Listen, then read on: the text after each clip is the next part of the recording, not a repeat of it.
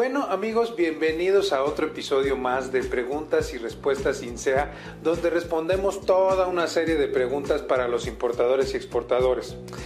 Esta semana decidí eh, responder quizá la pregunta más hecha eh, en nuestras páginas a lo largo de los últimos eh, más de una década y es me pararon un paquete en aduanas, ¿qué hago?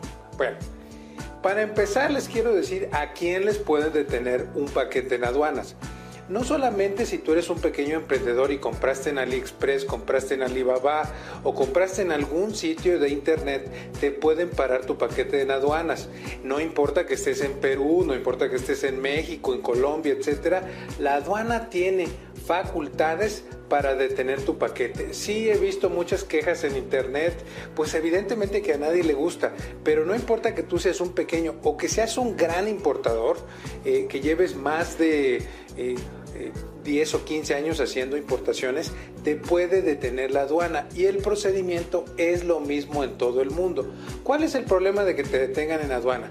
Quiere decir que ya se dieron cuenta que estás importando paquetes o que estás importando mercancías ilegal o ilegales o quiere decir que ya tienes algún tipo de ilegalidad en tus importaciones, que más adelante vamos a hablar de algunas de las ilegalidades que uno comete. Ahora, esto no quiere decir que uno se vaya a la cárcel. Esto quiere decir que uno hizo algo que le alertó a la aduana eh, que no eh, permitió pasar el producto. Déjenme hablarles de una última vez que me pasó, que en la aduana americana me habló un cliente, eh, nos mandó un correo y nos habló por teléfono y decía que todas sus vitaminas, él consumía sus vitaminas para su propio consumo y las estaba importando de Vietnam. ¿Por qué? Porque resulta que en Vietnam ha habido una gran eh, resurgimiento o una explosión de la industria de las vitaminas. Y lo que sucedió fue que todas las vitaminas de Vietnam en Estados Unidos las están deteniendo. ¿Por qué? Pues evidentemente por problemas de drogas. Entonces puede ser que su producto esté muy demonizado o que su producto esté eh, sumamente perfilado o, o revisado por las autoridades. O podría ser también que ustedes ya hicieron una serie de importaciones y que como decimos en México ya los cacharon o para que me entienda el resto del mundo ya los vieron.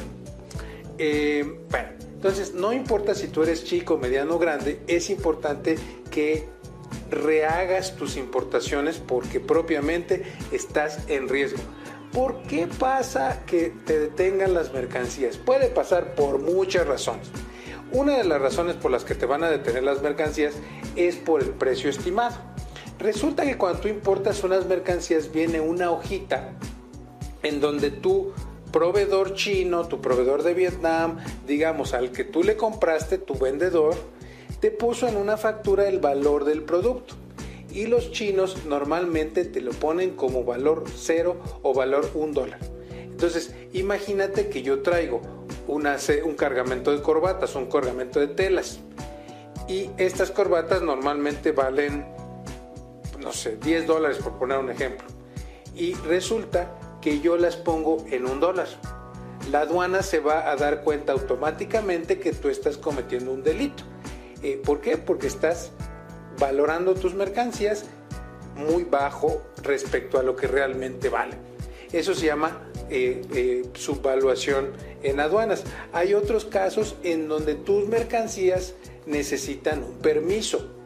Eh, en México la agencia que te da ciertos permisos se llama COFEPRIS, que es la más complicada y esa agencia COFEPRIS a lo que se dedica es a dar permisos sanitarios y a tener regulaciones sanitarias. ¿Qué quiere decir? Que si yo voy a importar una, una prótesis para garganta, para gente que tiene problemas eh, para hablar, pues va a tener que ser aprobada esa eh, mercancía. Otros de los problemas más comunes que tienen en aduana es que se pasan de los mil a tres mil dólares. Eh, eso es una cosa muy común porque lo que tú estás haciendo cuando tú importas un paquete de cualquier país del mundo es aprovechar ciertas reglas que te benefician. Pero una vez que te aprovechas eh, queriendo importar 15 televisiones de China, que, que son una cajota, un pallet enorme, pues evidentemente que te van a detener en aduana. Otra de las eh, formas más comunes en que te podrían detener en cualquier aduana es porque la mercancía es muy voluminosa. Eh, las mercancías más pequeñas las detienen menos que las mercancías más grandes. Y el quinto, que es eh, lo que más he visto yo, es porque son mercancías sospechosas o peligrosas. ¿Qué quiere decir esto? Algo que parece un arma, algo que parece una pistola, algo que parece un rifle, aunque sea de juguete. Y yo diría que una última que se me olvidaba comentar son mercancías muy complicadas. Resulta que eh, Amazon está entrando a México de una manera dura, eh, fuerte. Y Amazon se ha dado cuenta que la aduana mexicana es tremenda, que eh, pues hace una serie de, de, detenciones de mercancías por muchas razones. Y lo que, lo que sucede con muchas mercancías es que son muy complejas. Hemos visto mercancías últimamente que no parecen pantalón, ni parecen tobilleras, ni parecen pants. Entonces como esa mercancía es muy indefinida, la aduana no sabe qué es y la detiene. Esos son los casos más comunes. A mí me ha pasado mucho que nos detengan en aduana por ropa y electrónicos. ¿Qué puedes hacer?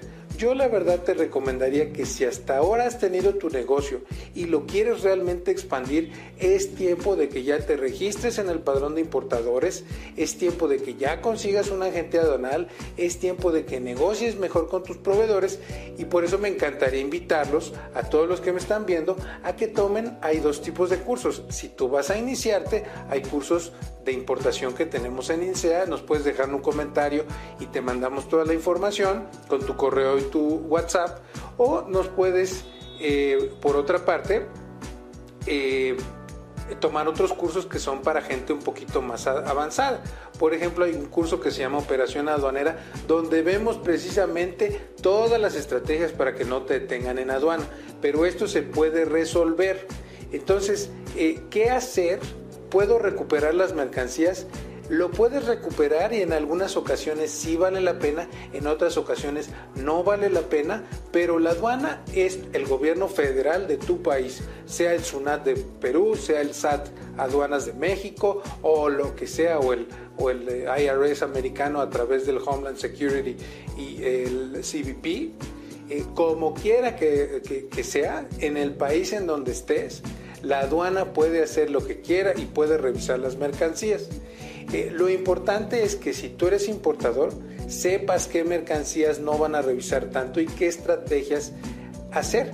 Y si de plano no tienes la oportunidad, pues habrá que registrarte con el padrón de importadores y hacer todo el, registro correspondiente. Bueno, con esto terminamos, se me fue esta eh, sesión muy rápido, eh, creo que este tema lo volveremos a tocar en el futuro, pero me encantaría saber tus comentarios, dale like a los videos y eh, pues te invitamos a nuestros cursos en INSEA. Recuerda, mi nombre es Luis Ceballos y déjanos tu pregunta para nuestra próxima edición de Preguntas y Respuestas INSEA.